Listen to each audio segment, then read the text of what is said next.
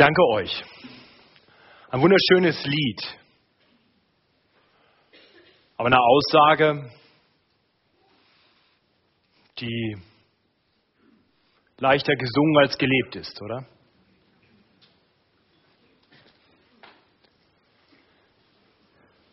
Ja, für wen oder was hast du wahre Wertschätzung? Wie zeigt sich das? Was darf dich deine Wertschätzung kosten? Es ist meine Hoffnung, dass die Predigt heute uns dazu anregt, über diese Fragen wirklich intensiv nachzudenken und dann zu klaren Antworten zu kommen. Mit der heutigen Predigt möchte ich eine Predigtserie fortsetzen, die ich schon in drei Abschnitten seit 2009 immer mal wieder gepredigt habe. Seit 2009 sind wir durchs Markus-Evangelium gegangen, zuletzt bis zum Ende von Kapitel 13 und heute setzen wir fort mit Kapitel 14, Vers 1 bis 11. Und so Gott will, wollen wir diese Predigtserie dann an Ostern abschließen mit den letzten Versen des Markus-Evangeliums. Der Predigtext heute ist ziemlich eindeutig in drei Abschnitte strukturiert. Das haben wir eben bei der Lesung schon gemerkt anhand der Überschriften. Wir sehen in Versen 1 und 2 den Plan der Hohepriester und Schriftgelehrten zur Tötung Jesu. Dann haben wir diesen langen Mittelteil in den Versen 3 bis 9, offensichtlich die Hauptaussage hier in unserem heutigen Bibelabschnitt, nämlich den Akt der, der Salbung Jesu in Bethanien. Und dann am Ende in den Versen 10 und 11 sehen wir den Verrat des Judas. Und dieser, diese Struktur ist ein bisschen typisch für Markus. Und ich möchte uns einfach helfen, die, die, zu verstehen, warum ich diese drei Abschnitte zusammennehme und warum ich sie gleich auch etwas ungewöhnlich predigen werde. Ich hoffe, Sie haben schon gefrühstückt und das regt Sie nicht zu sehr an. Das ist die sogenannte Sandwich-Struktur. Ja? Im, Im Fachjargon ist es ein Chiasmus. Das heißt, wir haben oben und unten das Brot. Das gehört zusammen. Und in der Mitte reingeschoben, da sind dann die, da ist das wirklich Gehaltvolle. Das ist typisch für Markus. Wir werden das in den nächsten Wochen immer mal wieder sehen, dass er, dass er tatsächlich so, so einen Rahmen schafft und dann in diesen Rahmen etwas einfügt. Und so wollen wir heute anfangen mit dem Brot. Ja, Vers 1 und 2 und 10 und 11. Und dann am Ende der Predigt und wirklich der Hauptteil der Predigt, das ist dann der Belag. Das sind die Verse 3 bis 9. Und wir werden sehen, warum Markus das so strukturiert. Also zuerst die Verse 1 und 2. Der Plan der Schriftgelehrten und Hohepriester Jesus zu töten. Ich lese uns die Verse 1 und 2. Es waren noch zwei Tage bis zum Passafest und den Tag der ungesäuerten Brote. Und die hohen Priester und Schriftgelehrten suchten, wie sie ihn mit List ergreifen und töten könnten. Denn sie sprachen, ja nicht bei dem Fest, damit es nicht eine Aufruhr im Volk gebe. Wir werden hier erst also mal verortet. Wann findet das statt? Es findet statt zwei Tage vor dem Passafest beziehungsweise dem danach unmittelbar danach beginnenden Fest der ungesäuerten Brote. Also wahrscheinlich am Mittwoch unmittelbar vor der Kreuzigung Jesu am Freitag. Im Markus-Evangelium beginnt die letzte Woche des Lebens Jesu schon in Kapitel 11. In Kapitel 11 zieht Jesus ein in, nach Jerusalem und, und dann sieht man in dieser letzten Woche, das sieht man vor allem in Kapitel 11 und 12, wie Jesus in den, in den letzten Tagen, in den Tagen bevor dies hier geschieht, immer wieder Konfrontation hat. Konfrontation mit den jüdischen Eliten. Unter anderem die Pharisäer und Schriftgelehrten und Hohepriester und Sadduzäer, die kommen da alle und, und in verschiedener Form versuchen sie, Jesus zu diskreditieren. Ja, Jesus lehrt und die Menschen hören ihm zu und sind angetan von seiner Weisheit, von dem, was er lehrt. Und, und das ist diesen Menschen ein Dorn im Auge. Und so kommen sie und versuchen, Jesus schlecht zu machen, ihm Fangfragen zu stellen, damit Leute sich gegen ihn wenden. Aber das misslingt. Jesus hat jedes Mal eine richtig gute, eine ganz weise Antwort. Und das Ergebnis ist, dass die Menschen nicht sich von Jesus abwenden und den Schriftgelehrten wieder nachfolgen, sondern spöttisch auf die Schriftgelehrten schauen und Jesus immer mehr wertschätzen. Ich denke, wir können uns vorstellen, das war etwas, das gefiel den Schriftgelehrten nicht. Sie hatten jetzt genug, es reicht. Dieser Jesus war ihnen ein Dorn im Auge. Und so wird deutlich, was die Schriftgelehrten wirklich wertschätzen. Sie wollten ihre eigene Anerkennung, ihren Ruhm, ihre Ehre. Und Jesus stand ihm im Wege und deswegen musste er weg. Ist nicht ganz untypisch. Ist auch heute noch so. Da, wo Jesus im Zentrum steht, da, wo Jesus mit all seinen Anforderungen, mit, mit allem, was ihn ausmacht, mit seinem Leben und seinem Sterben im Zentrum steht, da scheiden sich die Geister. Da, wo Jesus den Leuten klar sichtbar vor Augen gestellt wird, mit, mit dem Anspruch, den er an jeden Menschen hat, da gibt es keinen Raum für Neutralität. Da gibt es nur die Option, sich entweder von ihm abzuwenden oder sich ihm in Freude zuzuwenden. Und genau damit sollten wir rechnen. Wenn wir das Evangelium klar weitersagen, dann passiert was. Und dann dürfen wir damit rechnen, dass manche Menschen voll Freude Jesus erkennen, zu ihm kommen, seine Nachfolger werden. Aber wir sollten auch damit rechnen, dass andere Menschen verärgert sind. Dass das, was wir sagen, ein Affront für sie ist und sie sich gegen Jesus und eben auch gegen uns stellen. Aber gerade deshalb ist es so wichtig, das Evangelium klar zu verkündigen. Ehemaliger Gemeindepraktikant hat das mal so auf den schönen Satz gebracht. Hat sich keiner bekehrt? Hat sich keiner beschwert? Dann war alles verkehrt. Das kann doch Simon Graf gewesen sein, nicht wahr? Genau, er war's. Die hohen Priester und die Schriftgelehrten, die haben sich beschwert. Für sie war Jesus ein Dorn im Auge und so suchten sie, wie sie ihn mit List ergreifen und töten können. Es gab nur einen Grund, warum sie das nicht sofort tun wollten. Das war nämlich, dass zu diesem Zeitpunkt die Stadt voller Menschen war.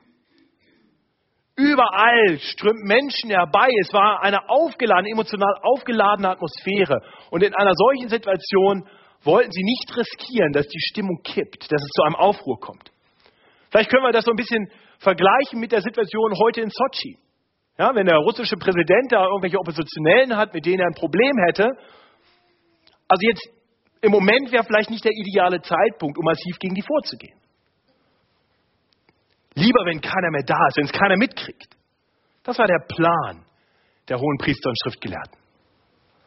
Was der Mensch plant, das äh, ist noch lange nicht das, was geschieht, weil Gott über diesen Dingen steht. Und wir sehen dann im Fortgang, dass Gott eingreift, dass Gott Dinge beschleunigt. Er tut das durch Judas. Jemand, der den Hohepriestern und Schriftgelehrten unerwartete Hilfe anbietet. Und das ist dann der zweite Teil, auf den wir schauen wollen, die Verse 10 und 11. Der Verrat des Judas. Wir lesen in Vers 10.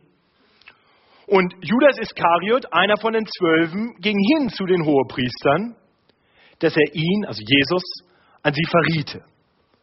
Als die das hörten, wurden sie froh und versprachen ihm Geld zu geben.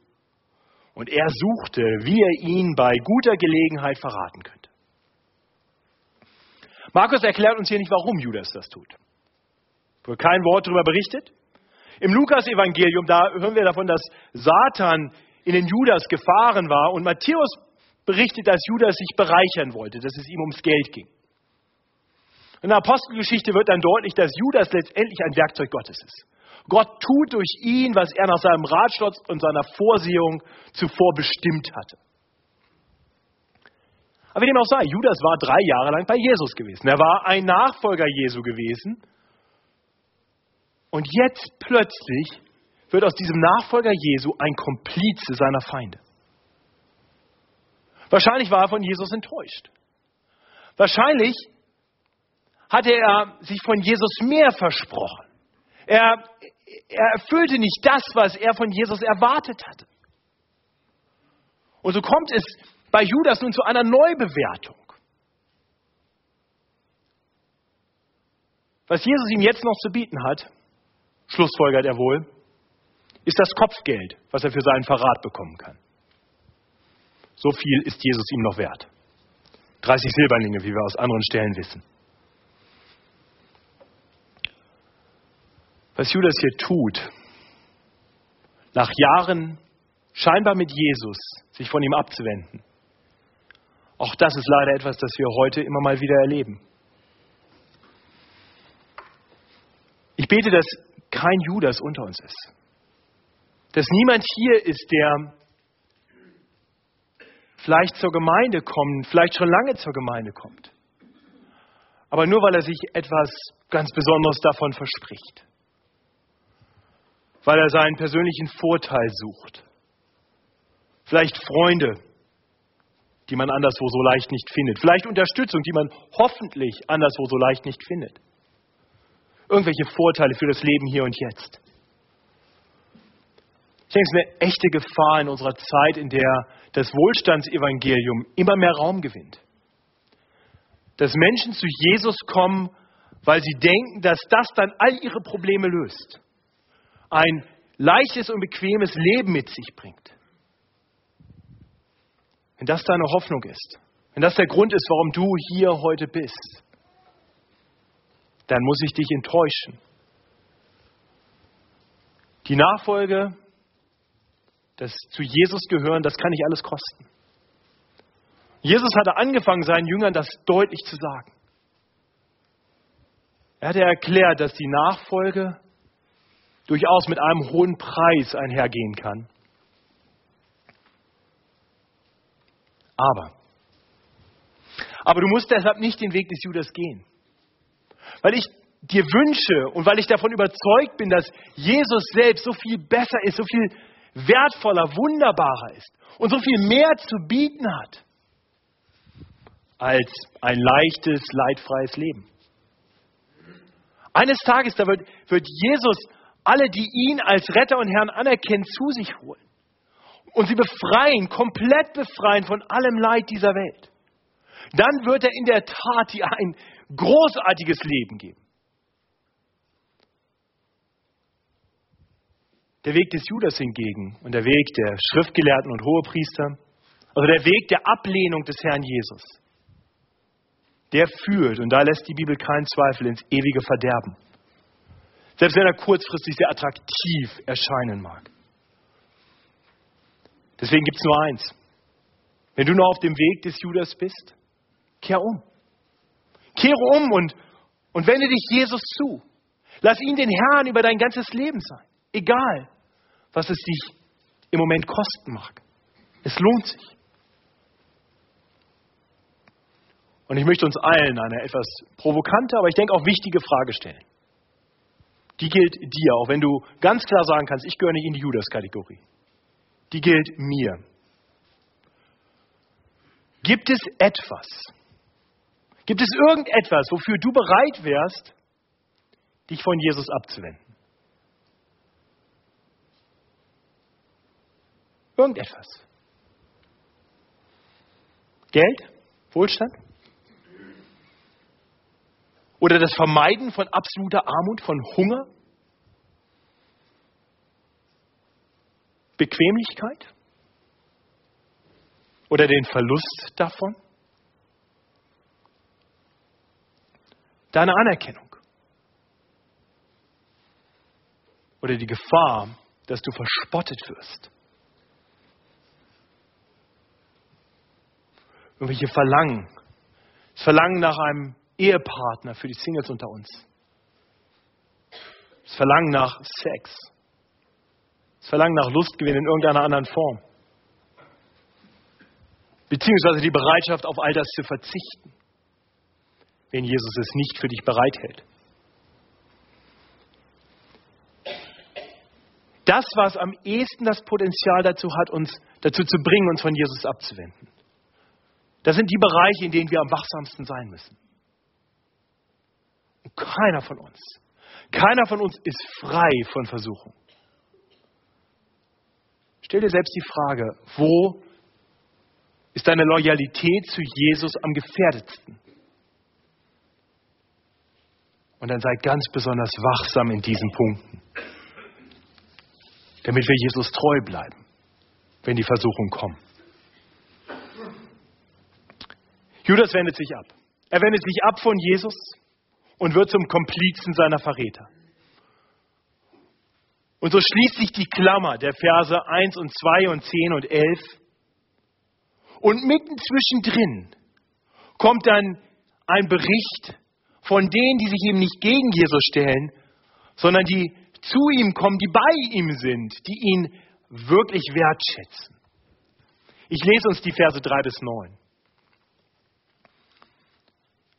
Und als er in Bethanien war, im Hause Simons des Aussätzigen und saß zu Tisch, da kam eine Frau, die hatte ein Glas mit unverfälschtem und kostbarem Nadenöl. Und sie zerbrach das Glas und goss es auf sein Haupt.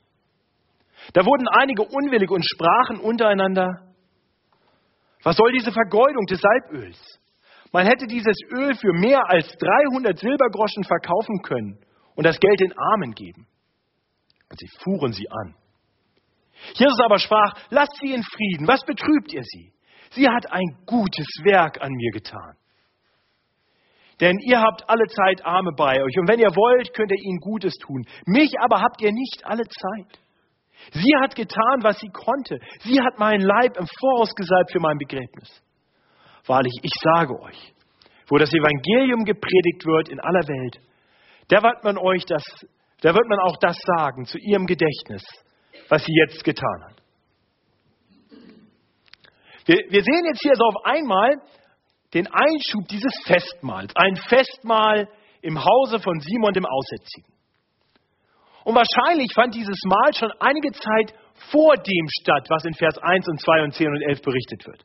Der Parallelbericht, ich bin mir ziemlich sicher, es ist ein Parallelbericht zu Beginn von Johannes 12, der sagt, dass dieses Mahl stattfand am Tag vor dem Einzug, dem triumphalen Einzug in Jerusalem am Palmsonntag. Also wahrscheinlich fand dieses Mal vier Tage vor den anderen Dingen statt. Es ist hier also nicht chronologisch angeordnet, sondern es ist hier thematisch platziert worden von Markus, ganz bewusst. Und das ist ja legitim. Ja, wenn ich, wenn ich einen Punkt berichte, also zum Beispiel den Verrat des Judas, und davon reden will, dann gibt es vielleicht zwei Dinge, die ich vorher erklären will.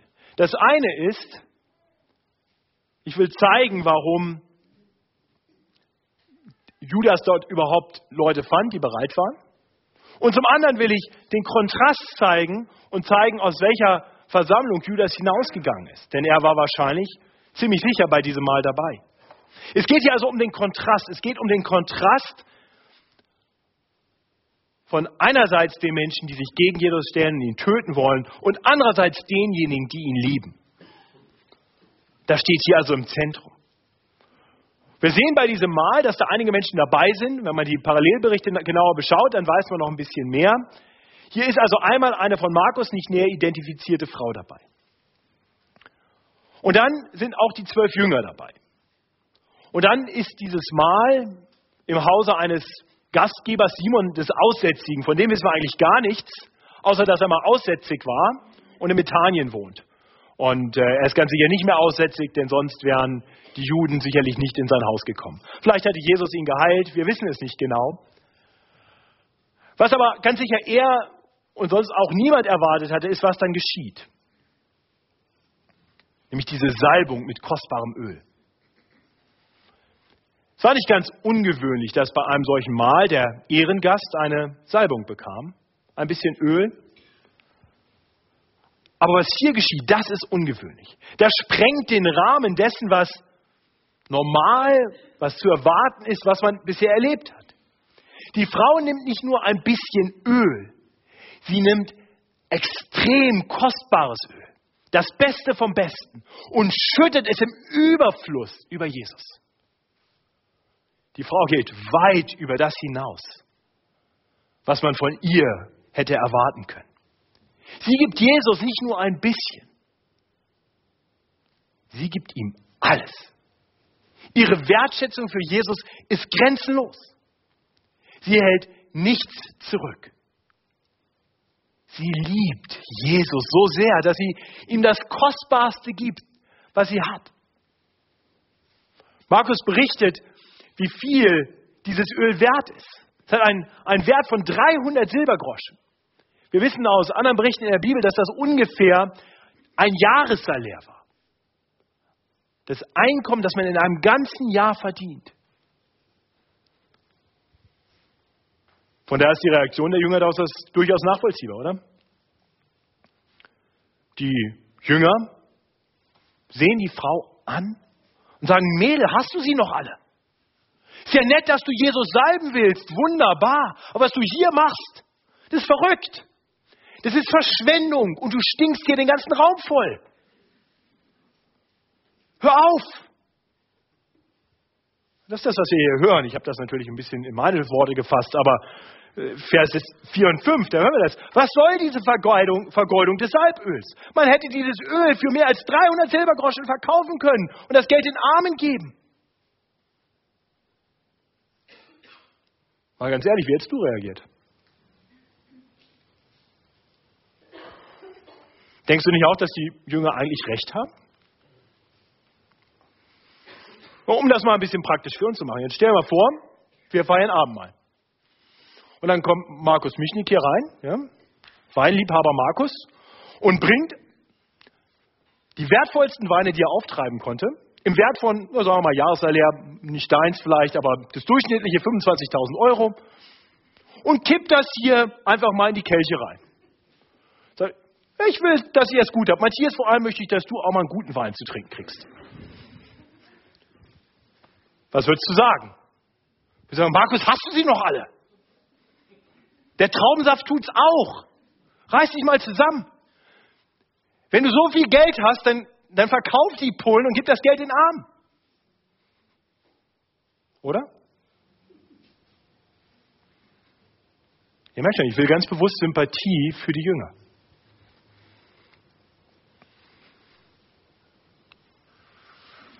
Also eins ist klar, die Bibel ist voller klarer Aufforderungen und Jesus hat sie teilweise aufgegriffen, dass wir Gläubigen uns um die Armen kümmern sollen. Von daher war das Anliegen der Jünger ganz gewiss nicht verkehrt, dass man mit dem Geld den Armen helfen könnte. Und ich gehe davon aus, dass die Jünger sich relativ sicher waren, was Jesus jetzt sagen würde. Jesus würde ihnen Recht geben und die Frau in die Schranken weisen. Umso überraschter müssen sie gewesen sein, als Jesus sich dann tatsächlich einmischt. Wir lesen davon in Vers 6. Lasst sie in Frieden. Was betrübt ihr sie? Sie hat ein gutes Werk an mir getan. Denn ihr habt alle Zeit Arme bei euch. Und wenn ihr wollt, könnt ihr ihnen Gutes tun. Mich aber habt ihr nicht alle Zeit. Sie hat getan, was sie konnte. Jesus lobt hier nicht die kühle, berechnende Abwägung der Jünger, sondern diese überschwängliche Hingabe der Frau. Und ganz sicher will Jesus damit nicht sagen, dass es nicht gut wäre, abzuwägen, zu überlegen, was ist sinnvoll, was ist nicht. Die Bibel ruft uns dazu auf. Jesus sagt, das Problem ist, dass die Jünger in ihrer Wertschätzung fehlgeleitet sind.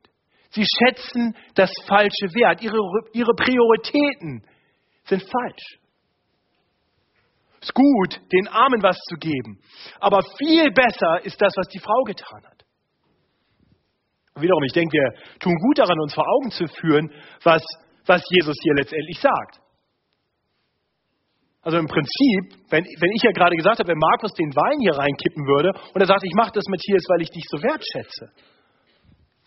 Und ich würde dann sagen, und ihr regt euch alle auf, zu Recht, ja, und ich würde dann sagen, hey, entspannt euch. Ich bin's wert.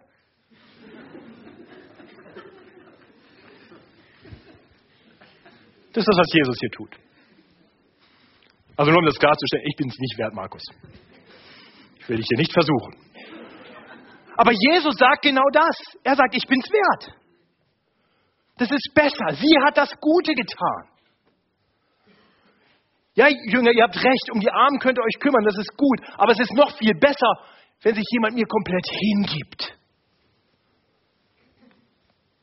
Und wir können uns heute dem Herrn hingeben, indem wir in seinem Namen den Armen Gutes tun. Aber das Ziel in allem sollte sein, dass der Herr dadurch die Ehre kriegt. Jedes gute Werk sollte das Ziel haben, zum Lobpreis des Herrn zu werden. Nicht das, was Jesus schon zuvor erklärt hat in der Bergpredigt. Ja, dass wir unser Licht vor den Leuten leuchten lassen sollen, damit sie unsere guten Werke sehen, wenn sie unsere guten Werke sehen, unseren Vater im Himmel preisen. Das heißt, der Lobpreis Gottes ist das Ziel der guten Werke. Für uns heute sind das also nicht zwei alternative Dinge. Entweder helfen wir den Armen oder wir loben Gott. Und die Jünger denken, die Ehrerbietung Jesu braucht nicht so viel. Das hätte man mit weniger tun können. Ob sie jetzt wirklich so darauf bedacht waren, zu Gottes Ehre den Armen zu helfen, sei mal das ein bisschen fragwürdig zumindest. Ist ja schon interessant, Sie reden ja hier nicht über Ihr eigenes Geld, nicht wahr? Das ist das Geld der Frau.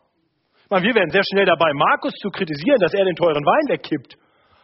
Man könnte es den Armen geben, aber natürlich könntest du auch dein eigenes Geld nehmen und es den Armen geben. Also auf die Idee scheinen die Jünger hier nicht zu kommen. Sie kritisieren einfach die Frau dafür, dass sie das falsch gemacht hat.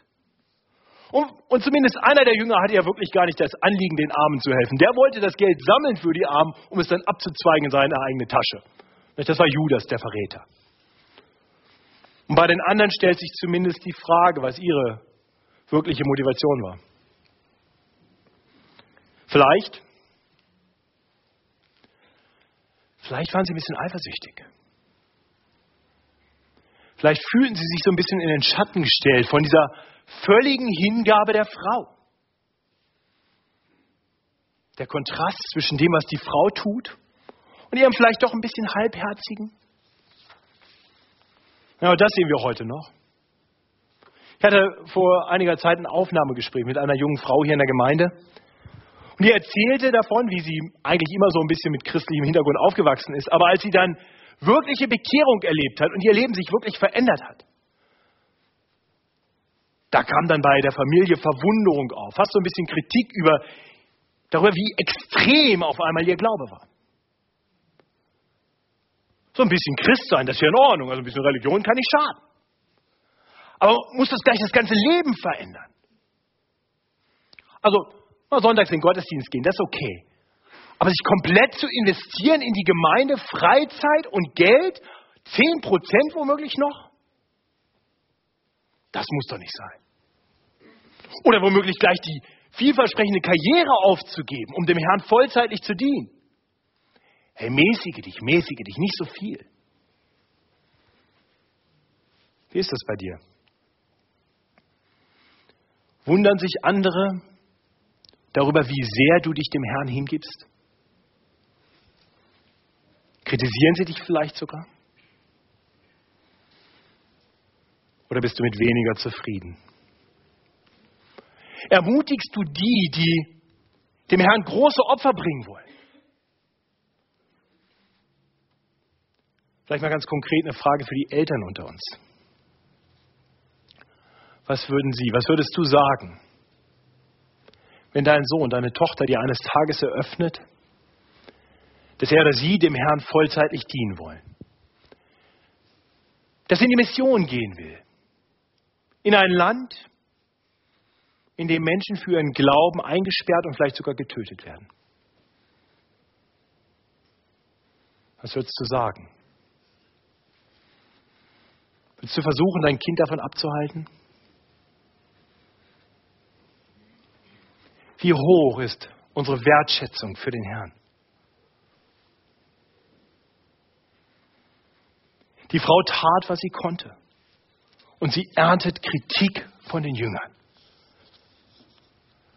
Aber Jesus lobt ihren Akt der Hingabe. Und dann, dann betont er, dass ihre Tat eine noch viel weitreichende Bedeutung hat, als sie es wahrscheinlich selbst geahnt hat.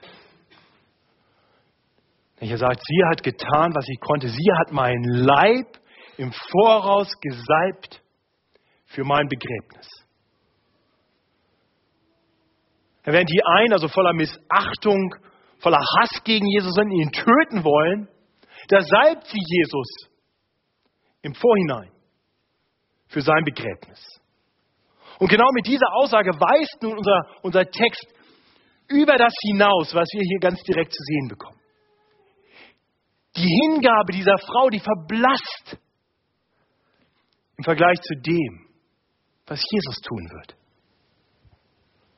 Sie gibt ihm ein, eine Salbung, die ein Jahresalär wert ist. Aber Jesus gibt sein Leben als Lösegeld für viele. Der Apostel Paulus beschreibt es später durch, äh, im, im 2. Korinther 8, Vers 9 mit den Worten, obwohl er reich ist, wurde er arm. Um unseren Damit wir durch seine Armut reich würden. Herr Jesus Christus, durch den und für den die ganze Welt gemacht ist, dem alles gehört, der der Erbe aller Dinge ist, der gab das alles auf, der verließ die Herrlichkeit, den Reichtum, die Fülle, die er beim Vater hatte und wurde uns Menschen gleich. Er hat sich uns komplett hingegeben, er hat sich komplett erniedrigt. Und er hat das getan, weil wir Menschen diese Hingabe brauchen, weil wir Menschen uns von Gott abgewandt haben, allesamt. Deswegen kam Gott zu uns in Jesus Christus. Deswegen gibt sich der Sohn für uns hin. Und so kommt er in diese Welt voller Liebe. Er lebt das perfekte Leben. Und angemessen wäre, dass wir uns alle ihm sofort hingeben, auf ihn hören, ihn anbeten, für ihn leben. Aber das haben wir Menschen nicht getan. Die Menschen damals taten das, was wir heute genauso getan hätten. Sie lehnten sich gegen ihn auf und sie lehnten ihn ab. Und es dauert nicht mehr lange, da erschallt der Chor der Menschen, die rufen, kreuzige ihn, kreuzige ihn. Das fängt hier gerade an. Noch sind viele bei Jesus, aber bald werden sie sich entscheiden, sich gegen ihn zu stellen, nachdem er verhaftet ist, nachdem ihre Hoffnung, ihre Erwartung an Jesus so nicht eintreten, wie sie das wollten, wenden sich die Menschen allesamt von ihm ab.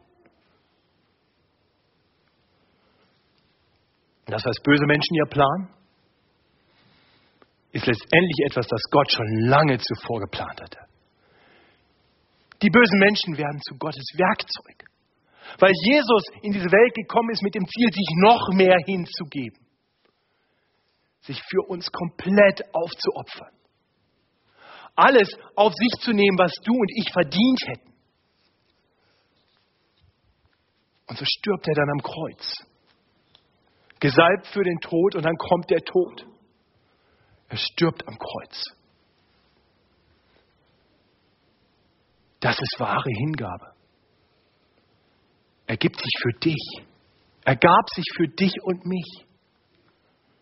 Aus Liebe. Und anders als die Frau, die den wunderbaren Herrn Jesus salbt, sich ihm hingibt, gibt Jesus sich nicht für Menschen hin, die ihm Gutes getan haben. Er stirbt für seine Feinde, damit wir seine Freunde werden können damit wir Gottes Kinder werden können. Ihr Lieben, Jesus war, Jesus war so voller Liebe zu uns Sündern, dass er sich voll und ganz hingab. Und so bleibt die Frage, wie viel kann er von dir erwarten? Was bist du bereit, Jesus zu geben? Es fängt alles damit an, dass du dich ihm hingibst, dass du ihn anerkennst als den Herrn deines Lebens. Das ist der erste Schritt. Für, für manche unter uns, die das vielleicht schon lange getan haben, kommt dann der nächste Schritt. Das ist ein tagtäglicher, nämlich immer wieder umzukehren, immer wieder umzukehren in den Bereichen, in denen wir angefangen haben, uns von dem zu entfernen, was Jesus von uns will. Wo wir angefangen haben, ihn in kleinen Dingen ein bisschen zu verraten uns ein bisschen von ihm abzuwenden, ungehorsam zu werden. Weil wir denken, dass ein Leben, anders als er es gesagt hat, besser für uns ist, als so zu leben, wie er es gesagt hat. Und letztendlich stellt sich die Frage, sind wir bereit, ihm alles zu geben? Bist du bereit, etwas Verrücktes zu tun, verrückt in den Augen der Welt. Vielleicht dein Leben zu investieren, um den Armen zu helfen, diakonisch tätig zu werden oder in die Mission zu gehen oder evangelistisch tätig zu sein mit deinem ganzen Leben, um denen, die geistlich arm sind, die das Evangelium noch nicht kennen, das Evangelium zu bringen. Bist du bereit, dich dem Herrn hinzugeben? Mit allem, was du hast. Mit allem, was du bist.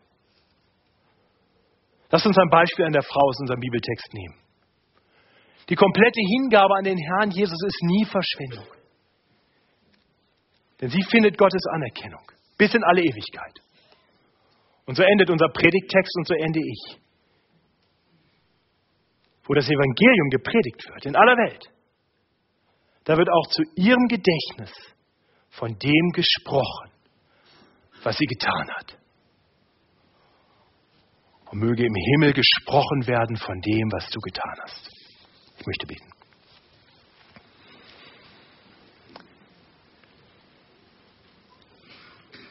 Lieber Herr Jesus, was für ein Freund bist du. Danke für deine komplette Hingabe, dass du in diese Welt hineingekommen bist, in diese dir feindlich gesinnte Welt. Und dass du bereit warst, den Weg bis zum Kreuz zu gehen. Danke, dass du uns so sehr liebst, dass du es dich hast alles kosten lassen. Danke, dass du der Sieger bist über Tod und Sünde, sodass wir wissen dürfen, dass wir in dir und mit dir alles haben. Das ewige Leben in Ewigkeit und hier auf Erden dein Segen, da wo wir dir nachfolgen. Weil hilf uns, immer wieder zu schauen auf das Kreuz, berührt zu sein von deiner Hingabe und uns dann ganz hinzugeben. Möge das unser vernünftiger Gottesdienst sein. Amen.